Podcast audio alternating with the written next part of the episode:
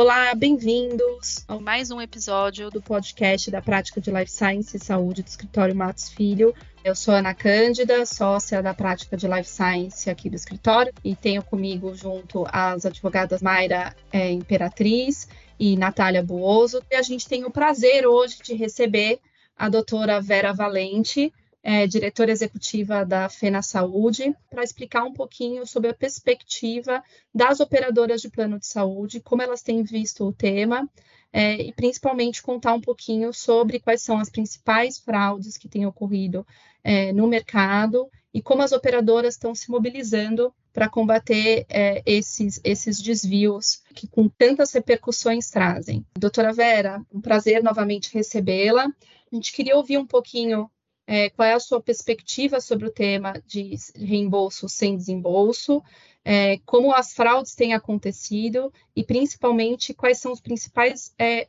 impactos econômicos, é, se você tiver alguma perspectiva jurídica também, é, na visão das operadoras sobre esse tema. Olá, é um prazer estar com vocês, agradeço o convite, parabenizo pela iniciativa, importante aí de estar divulgando esse tema de grande interesse da sociedade.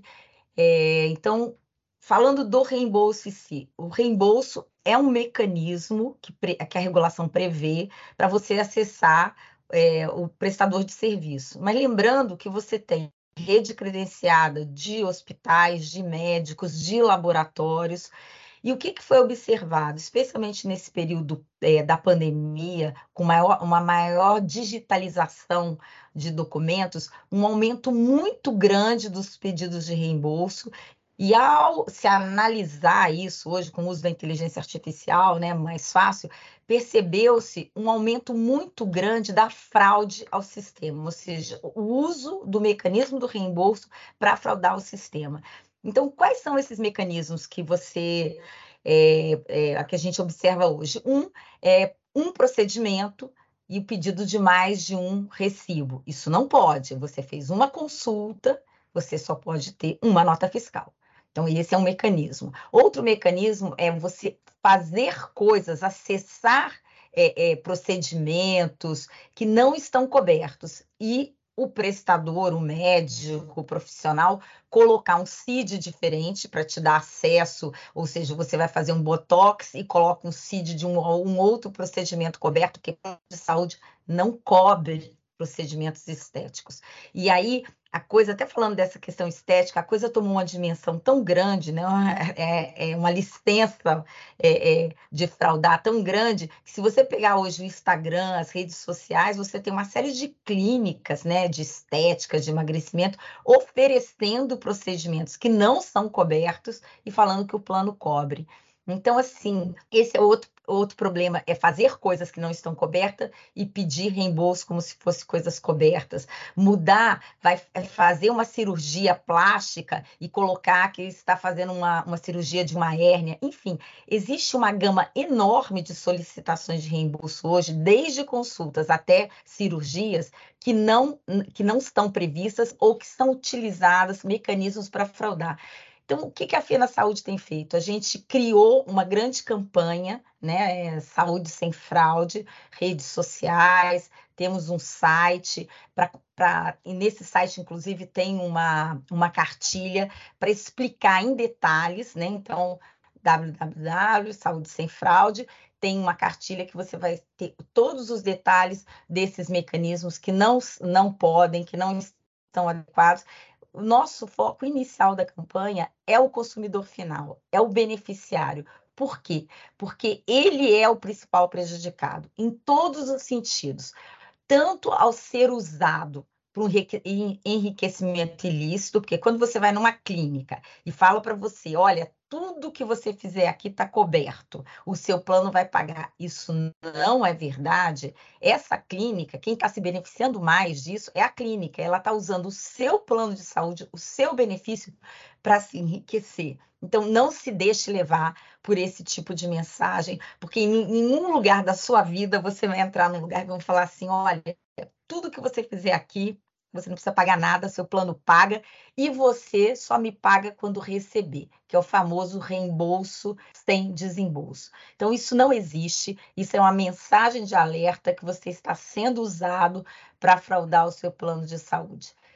E aí, muitas vezes, nesse para que isso se viabilize, pedem para você, olha, me dê seu login e sua senha. Seu login e sua senha do seu plano de saúde é quase igual ao do seu banco, porque na medida em que alguém mal intencionado acessar o seu, a seu ambiente dentro do site da operadora, pode fazer ali uma série de requisições, de pedidos em seu nome indevidos. Então, assim, é muito importante que quem é, quem é dono do, do, do, da carteirinha, negócio de brincar, que tem o plano de saúde, faça o uso devido, porque volta contra você em termos de reajustes, porque esse custo astronômico das fraudes impacta o custo assistencial, impacta o reajuste e também volta contra você. Muitas vezes a gente está vendo iniciativas de empresas que estão cancelando estão é, demitindo funcionários em função do uso fraudulento do plano de saúde. Então, se só empresas pagam plano de saúde, isso é muito importante, é muito valorizado e cabe ao funcionário fazer o uso responsável, o uso correto do plano. Vera, e com a recente decisão do STJ, né, no final do ano passado, no âmbito do RESP 959 e 929, ficou determinado aí que o direito ao reembolso exige prévio desembolso pelo beneficiário, que é um pouco do que você comentou ali, e que as clínicas e laboratórios não teriam a legitimidade jurídica né, para fazer o que conhecemos como reembolso assistido, que você também comentou. Então, é, pela sua experiência, ou aí que seja do seu conhecimento, a gente já vê alguma mudança comportamental dos players do setor após essa decisão do STJ, que ainda não transitou em julgado? É, a gente já vê um pouco, né, que hum, a cada dia mais as operadoras vêm solicitando comprovante de pagamento, mas a gente já conseguiu perceber aí e apurar outras iniciativas por parte das operadoras ou mesmo por parte dos prestadores de serviços e beneficiários que estão sendo implementadas? Como eu disse, é uma das coisas que nós estamos buscando fazer é conscientização, informação, ou seja, para que aquela pessoa, que as pessoas se atentem para esse uso correto, ou quando elas estão sendo usadas, ou até quando elas estão fazendo coisas indevidas e que elas podem ter como consequência a demissão. É, esse reembolso sem desembolso, o que, que acontece, né? Esse mecanismo surgiu para gerar um volume de recursos enorme para essas clínicas, para esses é, centros de emagrecimento, muitas vezes é, e esse valor ser usado para várias coisas que o plano não cobre. Ou seja, você vai, é, entram no, no, sistema do no site do plano de saúde, geram uma série, pedidos às vezes de 80 exames a valores muito maiores do que seria se você usasse a rede credenciada e você não paga nada, porque isso gera uma solicitação, às vezes, 50 mil reais, 100 mil reais em, em, em exames, e vem o mecanismo, olha, agora você só me paga quando você recebe, só que você está pagando muito mais, está saindo do seu plano de saúde, está saindo do, de quem está pagando essa conta para você, uma empresa, ou seja lá o que for, está saindo um valor muito mais do que seria, por exemplo, você fazer o exame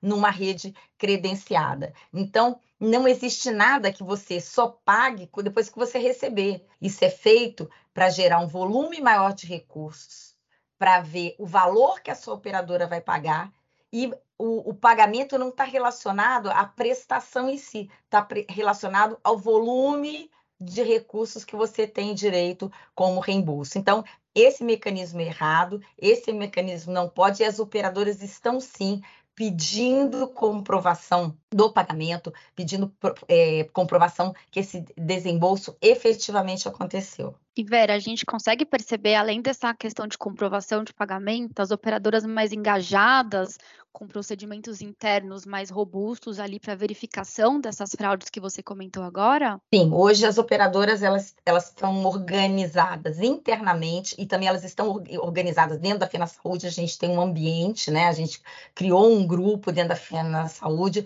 num ambiente protegido, é, né, um sistema protegido para uma troca de informação para identificar multicontratação, para identificar a apresentação de uma mesma nota em vários planos de saúde, para identificar é, clínicas né, que têm feito é, procedimentos indevidos. Então, assim, a gente é, estamos juntos nessa, nessa jornada e as operadoras individualmente estão buscando criar procedimentos mais robustos, como você é, mencionou, para fortalecer esse sistema e para proteger o sistema, porque hoje as fraudes tomaram dimensão da casa dos milhões e isso está onerando um sistema que já está fragilizado, que tem resultados operacionais ruins, né? Um pós-pandemia, custos altos, e a gente ainda tem esse impacto de um volume de fraudes muito expressivo.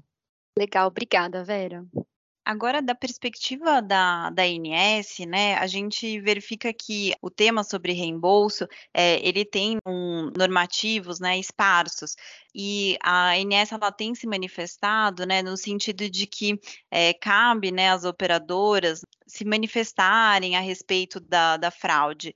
Você identifica alguma iniciativa da própria agência, né, em relação a isso? É, às vezes até mesmo aqui uma regulamentação é, um pouco mais organizada em relação ao tema, já que a gente tem normativos esparsos e um entendimento de diretoria da fiscalização, né, que é antigo e que poderia aqui regulamentar um pouco melhor esse cenário que acaba, né, ficando muito a critério das próprias operadoras se organizarem internamente, como você mencionou. Excelente essa pergunta. A ANS é uma parte desse processo importantíssima, porque a gente observou que uma forma de pressionar as operadoras a pagarem esses reembolsos é a abertura de NIPs, né, que é a notificação é, feita junto à ANS. E muitas vezes, a, a, usando o seu login sua senha, o prestador, né, aquela clínica, o, o famoso reembolso assistido, entra com a NIP sem sequer o beneficiário saber, para pressionar a operadora a pagar. Então, essa NIP é indevida, não deveria acontecer. Então, o que, que, o que, que a gente tem feito? É, levado vários casos para a INS, é, incitado a INS a rediscutir essas normas, criar um mecanismo mais fluido, mais ágil de comunicação desses casos que são identificados, né, que são é, é, gritantemente fraudulentos, como apresentar a mesma nota da mesma consulta, do mesmo procedimento em várias operadoras. É, então, uma série de casos. Então, a ANS ela está revendo esse, essa, essa, esse processo, principalmente da NIP, porque a NIP é uma, é uma faca no pescoço da operadora, ela pode gerar multa, ela tem consequências administrativas. Então, é, a, a diretoria de fiscalização já fez um workshop sobre NIP, já está criando alguns alertas dentro do sistema, especialmente, olha, é, é a pessoa mesmo que está fazendo, é um terceiro que está fazendo, você sabe que isso, né, a questão do, pode ser um crime, pode ser, enfim, sem consciência, e ela está avançando um pouco na organização da NIP, que hoje é um mecanismo que está sendo muito utilizado para pressionar o pagamento do reembolso. Mas a gente acredita que isso tem que ser expandido para uma série, como você diz, uma consolidação de normas, uma série de regras, porque a ANS está no papel da ANS proteger o consumidor do plano de saúde, proteger o beneficiário. E proteger o beneficiário é proteger da fraude, é proteger o sistema desse ralo enorme que a fraude hoje está representando. Ótimo, porque no fim, com a NIP, é, o que a gente acaba verificando é que muitas vezes acaba se tornando algo muito unilateral, né, por parte da INS. Ela acaba analisando só o aspecto do beneficiário e não tem, ainda que a operadora acaba se manifestando, né, no âmbito ali da NIP, é, ela acaba sempre sendo mais pró-beneficiário e acaba unilateralmente ali adotando mais uma posição do beneficiário. Então, acho que é realmente importante eles verificarem, né, o, internamente esses procedimentos de, de fraude, né, e consolidarem ali as normas. Um mecanismo que está em desenvolvimento é o acesso pelo GovBR. Então, o GovBR já é uma plataforma mais privada ainda, mais assim, as pessoas têm que tomar mais cuidado de compartilhamento de acesso, talvez seja um, uma, um canal para inibir a, o terceiro que entra, né? O terceiro mal intencionado, o famoso reembolso assistido. Então tem vários mecanismos. Agora, certamente é, tem a NIP para proteger o consumidor, só que quando ela é usada para fraudar, ela, tá, ela não está protegendo, ela está colocando o consumidor e o sistema em risco. Então a ANS tem que olhar para isso, tem que rever isso. Perfeito, Vera. Acho que para finalizar, é, eu teria só mais uma pergunta. A gente viu aqui por notícias que, para além dos processos né, individuais que operadoras têm ingressados contra determinados prestadores de serviços, ou até é, indivíduos mesmo que estão tentando fraudar o sistema como um todo, a própria Fena Saúde é, apresentou uma notícia crime, um grupo aí de promotores tratando aí do tema de, do, de reembolsos fraudulentos. É, você tem alguma informação maior que você possa dividir conosco com relação a essa notícia crime? Já sabe dizer se os promotores é, pretendem tomar alguma atitude é, com relação a esse tema? É, é, nós, na verdade, nós entramos com três notícias crimes no final do ano passado. É, a primeira, que é essa que ficou no âmbito do GAECO, né? É, na verdade, essas notícias crimes, elas são o extremo, né? A ponta extremada dessa história da fraude no plano de saúde. Que, o que eu quero dizer com isso? São empresas que são montadas com o único objetivo de fraudar o plano de saúde. São empresas de fachada, elas não existem, não existe atendimento, é feito toda uma teia com o único objetivo de fraudar o plano. Então, quando a gente pegou essa primeira notícia crime que você está mencionando, quando a gente pegou, a gente conseguiu, por esse compartilhamento, por essa discussão interna na Saúde, barrar o pagamento de 23 milhões. E aí, até porque a mídia noticiou muito, o GAECO se interessou, está no âmbito do GAECO, está no âmbito de é, levantamento de informações. Então, essa é uma dificuldade, né? o, o Brasil é, esse processo de investigação e de você ter efetiva consequência para esse tipo de crime ainda é muito demorado, muito difícil. Isso acaba incentivando as condutas erradas. Então, assim, é muito importante. A gente tem essa notícia crime da FENA Saúde que está andando, temos mais duas outras notícias crimes que não estão no âmbito do Ministério Público. As nossas operadoras têm várias notícias crime, então o importante é que isso saia, que isso se movimente, né? que movimente no Ministério Público, que tenha consequências e consequências sérias para quem está fazendo isso, porque está prejudicando é, uma área importantíssima né, da, da vida da gente, que é o cuidado da saúde. Então, nós também, como FIA na Saúde, levamos uma sugestão ao Ministério da Justiça, né, para uma iniciativa do Executivo de um projeto de lei é, voltado para essa questão da punição de corrupção privada com um agravante quando isso se dá no âmbito da saúde, porque a gente precisa punir, precisa ter consequência. Então, nós hoje, como FIA na Saúde, estamos trabalhando desde campanha de informação, então para que as pessoas saibam o que elas podem, o que elas não podem fazer. Temos tentado acessar o profissional de saúde, porque é, esse tipo de atitude é, onera e prejudica o sistema do o sistema o qual ele precisa para sobreviver temos ativado também esse âmbito criminal, buscando que tenha consequências e consequências sérias para quem tem está tendo esse tipo de prática. Então, é uma, um conjunto de ações para algo muito complexo, muito intrincado, que exige muita investigação, é, mas é muito importante para toda a sociedade. Perfeito, Vera. É, realmente é um tema é, que a gente precisa sim discutir, até pela própria sustentabilidade do sistema.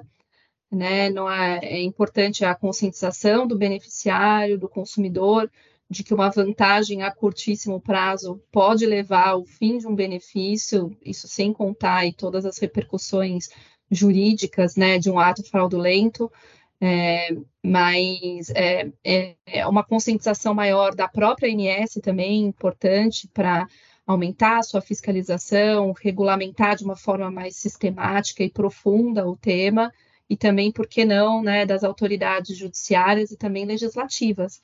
Né, um apoio é, conjunto é, para que, que, a gente precisa para poder viabilizar é, é, o setor como um todo que tem sido muito prejudicado é, com esse tema. Vera, deixo aí aberto para suas considerações finais, então agradeço muitíssimo de novo a sua participação. É, eu que agradeço, a muito importante iniciativa, e é isso, a gente forma uma grande é, cadeia, né? É, fornecedores, hospitais, prestadores, operadoras e o beneficiário.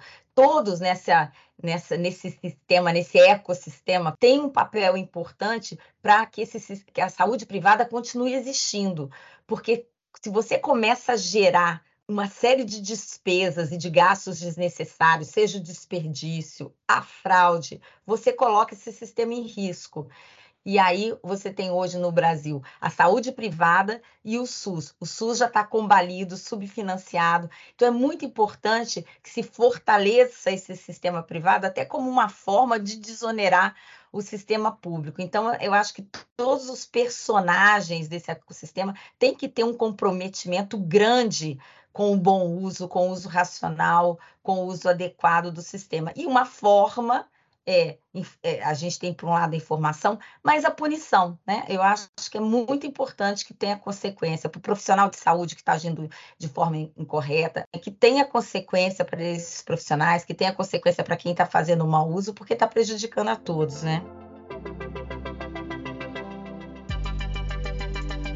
Obrigada a todos que ficaram conosco em mais um episódio da série Reembolso sem Desembolso.